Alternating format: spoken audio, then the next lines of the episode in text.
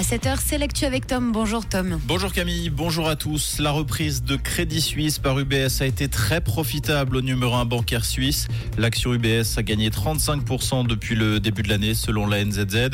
Elle est même actuellement le titre suisse le plus performant. Son cours a encore fait un nouveau bond ces derniers jours après l'annonce la semaine dernière de l'absorption de Crédit Suisse.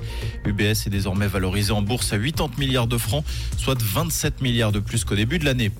La ville de Montreux pourrait reprendre le bail du cinéma Hollywood, cinéma qui se trouve dans une situation délicate, déficitaire depuis plus de 10 ans, puis fermé durant la crise sanitaire. La municipalité pourrait donc prendre à sa charge le loyer sur les 5 prochaines années.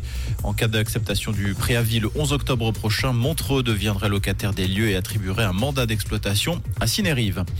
Plusieurs signalements pour des collectes frauduleuses au profit des personnes aveugles ont été enregistrés en Suisse ces derniers jours, au point que la Fédération suisse des aveugles et des malvoyants a dû publier un démenti.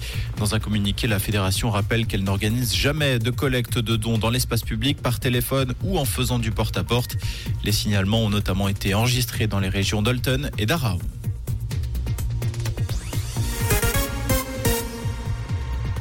Après la sécheresse et les incendies, plusieurs régions sont actuellement touchées par des pluies torrentielles. C'est le cas du nord-ouest de la Turquie. Huit personnes ont perdu la vie selon un nouveau bilan sur place. Parmi ces victimes, deux sont mortes dans le centre-ville d'Istanbul, dont les rues se transforment en torrents. Les pluies diluviennes ont également fait neuf morts en Grèce, en Espagne et en Bulgarie. Le Royaume-Uni commémore aujourd'hui le premier anniversaire de la disparition de la reine britannique Elisabeth II à 96 ans et l'accession au trône de son fils Charles III. Aucun événement public d'ampleur n'est prévu aujourd'hui. Le roi Charles a écrit quelques mots depuis le château de Balmoral. Le prince héritier William et son épouse Kate devraient effectuer un déplacement en hommage à la reine.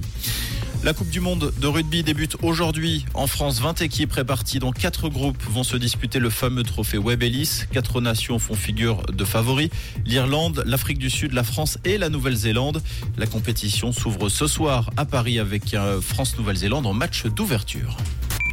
Comprendre ce qui se passe en Suisse romande et dans le monde, c'est aussi sur Rouge. Rouge